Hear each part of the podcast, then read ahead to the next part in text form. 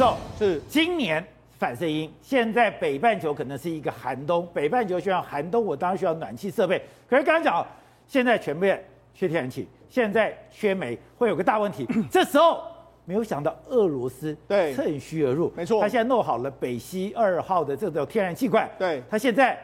想要控制欧洲，宝姐，我们来看普丁，他到底是多会玩国际政治？那最近一段时间，不是大家全世界都在抢这个天然气吗？对，那天然气的价格，如果从欧洲今年的低点到目前为止，已经涨了五倍。欧洲很多国家电力已经涨了两三倍，他们完全都受不了了。就像前一阵子，普京一开始说啊，没有问题，哎，欧洲人我会全力供给，你们要这个有多少天然气，我就给你多少天然气。就没想到他后来又反悔。啊，没有没有，我没有要给你天然气，不给。哎，为什么？他就说，哎，如果哎，我们现在俄罗斯本身也很冷啊，我们也需要天然气。但是如果呢，你批准了这个北溪二号呢，赶快让它上线的时候，我们就会把这个气灌进去。所以摆明了他在勒索你，我要过北溪二号，你已经盖完了北溪二号，赶快让它上线之后，我就可以把这个线灌到你那边。可是如果北溪二号真的进到欧洲，他就掐住欧洲的咽喉了。没有错，也就是说，他透过这个以退为进的方式，要求你赶快让北溪二号上线，他就可以增加一点一百七十五亿立方米的进去的话，你欧洲今年就不用怕了。但是这时候对欧洲整个形成一个非常尴尬的局面，因为像他们现在就他们现在不知道该怎么去处理这件事情，因为为什么？抱歉，那这几天的时候还发生另外一件事，就欧洲跟这个呃俄罗斯呢跟欧洲闹翻了。他把这个北大西洋公约组织的这个成员把他叫回来，他里面在里面有观察员，就是说不会了，他切断了跟北约的关系啊，所以等于他现在玩两面手法，他一方面呢，你要天然气跟我要，那我切断了跟北约的关系，没谈。北约官员说现在是跟俄罗斯最紧张的时刻啊，所以呢，你看俄罗斯多会玩这个国际政治，他看得懂这个目前国际的环境。可是这个天然气，这个缺煤、缺煤、缺天然气，对。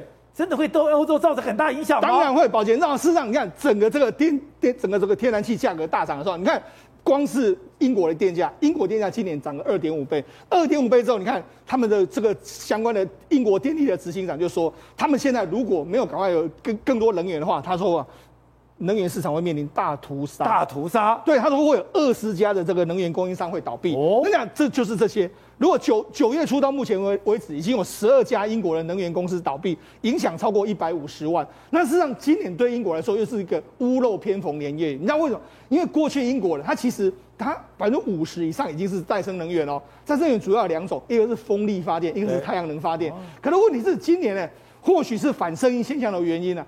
今年英国啊，风力发电大幅减少。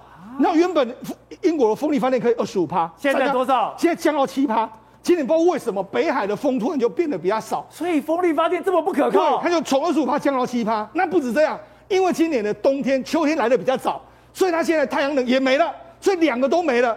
欧洲现在都是这样的局面。你现在看到了，今年是个寒冬，对，而这个寒冬现在已经在整个北半球出现了。是，我们在讲。一夜入秋，一夜成寒。对，这个已经是现实了。没错，事实上普丁说了也没有错啦。最近俄罗斯的确也开始进入所谓暴风雪的这个状况。我们现在看到这个画面，就是俄俄罗斯，哇，俄罗斯这么大雪，现在雪真的下得蛮大。可是俄罗斯他们自己本身能源是供应是够的，他的确是可以输到欧洲去，但是他现在就是故意不输。好，那除了这个之外，这个俄罗斯还有北欧地区全部都是出现皑皑大雪的一个状况。北欧也大雪，所以他们现在都需要非常多的天然气。你看北欧啊，其实他们也是绿能为主了，风力发电减。少时候，他们也是需要大量的天然气。那除了这个之外，英国也是一样。英国现在不只是暴风雪、暴风雨都来啊，所以整个英国现在非常非常冷啊。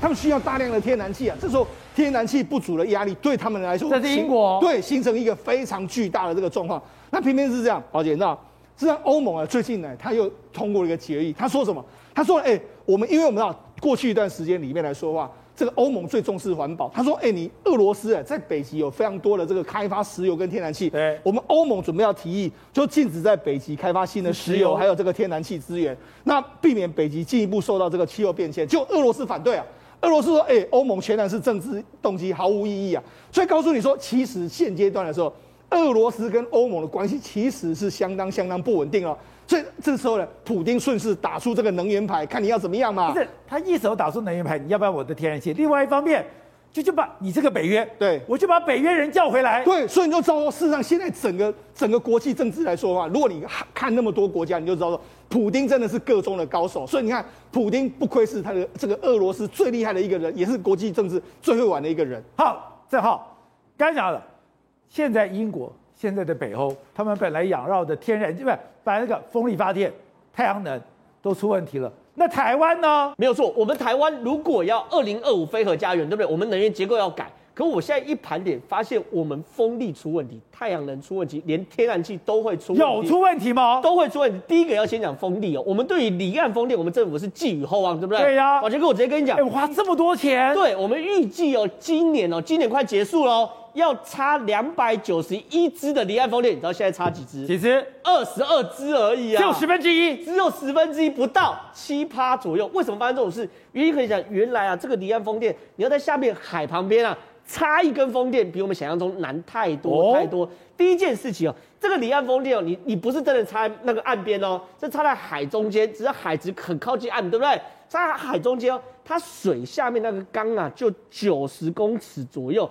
九十公尺左右是什么概念？第一个，它因为要承承受非常非常大的浪，对不对？水流，对，水流很大，然后浪很大，对不对？所以它的普通的钢板是一般钢板的十倍厚，十倍厚钢板是常发生什么？我这边焊。我内外的温度是不一致的。我们普通钢板，我这边一焊就全部都融了，就就就焊上去了嘛。可是十公尺焊，你要怎么样让这十公尺同时均匀受润？你说那个焊接很难，光是这个焊接是每是外国手把手教我们台湾的工人的。对啊，我们不是找了外国技师来教吗？没错，这东西都很难克服。然后第二件事情是什么东西？因为哦，它八十公尺，对不对？我下面哦差一度，上面就差好几公尺，所以它焊接要非常非常精准。可是呢，我们来说。看起来我们都焊的没有错，然后我们新达海基就是台湾自己的，跟沃旭合作，沃旭也手把手教，可实物上做下来，你知道吗？四个月就裂开了。为什么？就是没有那么简单嘛，就是我们以我们台湾看起来是 OK 的，然后沃旭看起来也没有问题，但是呢，你真的你我我我这样讲好了，你现在看起来是没有问题，对不对？可未来十年它要干嘛？风吹日晒雨淋大浪打，最可怕什么？盐分的侵蚀。所以呢，对于我们来说，原本以为很简单，就发现即便有外国工程师的介入。都很难把它焊接的完，而且还遇到一个大问题，什么东西？因为你都要跟外国工程师沟通，对不对？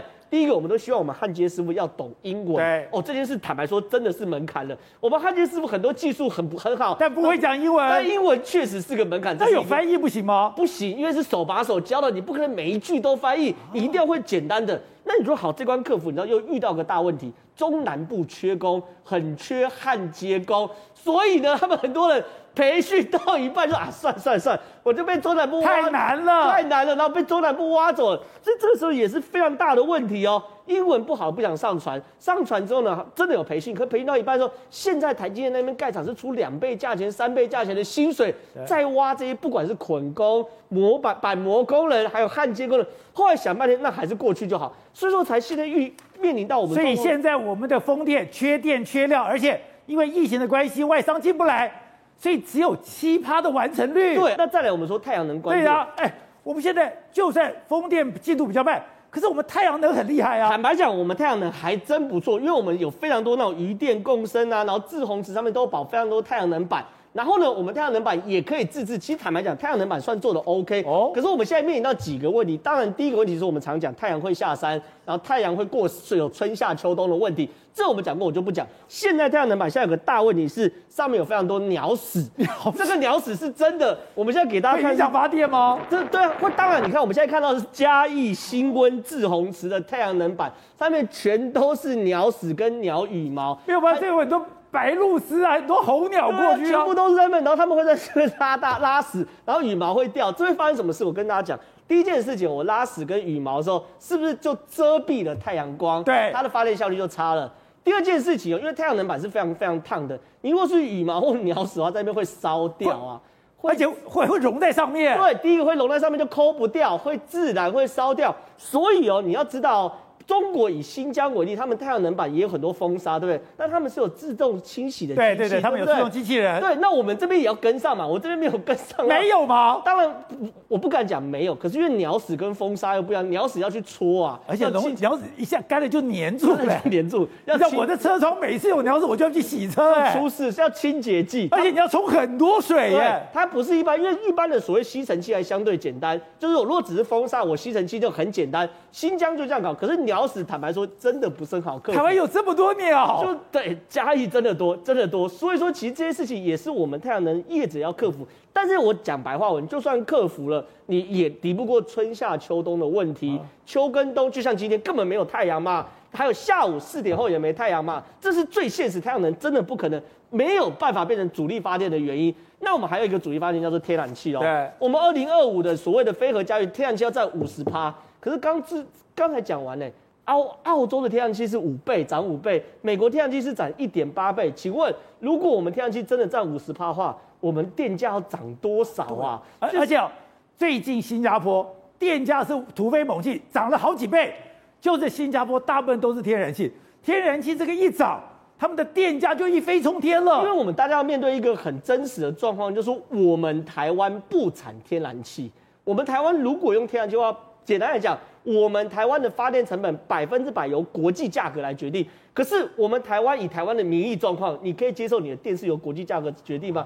不可能嘛！你油电双涨的时候，马英九民调掉多少？这是最现实的政治问题嘛。如果今天台湾百分之五十的话，我们现在电电价至少涨三倍，你涨三倍，谁可以接受得了吗？我一度电收你九块十块，没有人可以受得了。所以呢，对于整个台湾发电结构，还有更严重问题。以今年跟去年比，我们今年大概发电量多两趴，两趴多吗？还好，对不对？可是你如果用复利，就是每一年都多多两趴，每年都多两趴，到二零五零年哦，就是三十年后，我们发电要多八成左右啊！就现在全台湾发电要乘以一点八，才够台湾人的发电。对，而且这个发电还是用两趴最保守的哦。正常来说是今年两趴，明年可能是二点三趴，在后年是二点五，然后再是二点九，再是三，它会呈指数成长。而再加上现在因为中美冲突的关系，很多台商回来了，而且我们看到了台积电。现在也不断的在争吵，那都是吃点怪兽，那台湾受得了吗？我讲一个白话文，二零一九年台积电用电量把全台湾的绿电给台积电用都不够，这就是现在台积电缺电的状况。所以呢，对于台湾来说，未来的电用电缺口就在这边。可是显然我们找不到一个比较好的方式去解决这个用电缺口。走是，刚才讲到台积电，对，他今天就要宣布说，他愿意把资料交给美国。哎，对。之前他法务长不是讲吗？对，我不能把它交出去吗？是，事实上之前的台积电呢，曾经跟这个美国的雷蒙多有隔空的喊话，甚至他法务长啊，甚至是刘德英董事长都有表态过。但是呢，现在最新的消息是说，这个台积电已经公开的跟这个媒体、跟这个国外界宣布说，在十一月八号之前呢，我会缴交相关的这个资料。真的要交了？为什么？因为现在呢，包括说欧洲的英飞凌啊，或者欧洲的很多大厂都已经把相关的资料交给美国了。现在呢，唯一两个国家。还不愿意交了，一个是南海，南海还在抵抗之中嘛。另外一个是我们台积电呢，事实上之前我们的相关的这个王美花部长有去跟 AIT 说，哎，说了这样，其实 AIT 当时的回复是说，你是厂商自愿提交了一些资料，那如果涉及到商业机密的话，你可以自己决定。那台积电今年的今年的这个资料来说，我认为是说他交出了初步美国可能希望你达成的一些状况，因为美国现在念兹在兹是什么？第一个，你的这个半导体，尤其是车用晶片的问题，因为最近几天来来说的话。包括说像特斯拉，特斯拉在今天的这个法说会都说，这个晶片的问题的确也对特斯拉造成影响。所以呢，现在美国显然最 care 的是所谓的电动车子的这一块。我认为呢，台积电可能会把跟车用相关的这些资料，会交给美国政府去解决这个问题。另外一方面来说，台积电应该已经取得客户的谅解，也就是说，因为这是美国政府要求了，那我没办法，我一定要做到，挡不住了，我一定要给啊！如果不给的话，我搞不好会受到接接下来更多的处分。所以美国真的叫黑道老大，他跟你要的都不不能不给。而姐他事实上这这时候说了，因为雷蒙多之前的说法就是说，你先十一月八号，你先初步给我。如果十一月八号你还不给我的话，我可能会用强制手段要你。所以我觉得台积电也看得很清楚啊。既然你要什么的话，我就先交一些资料。如果你美国还不满意的话，那我就再交资料给你，用这样的方式跟美国来妥协。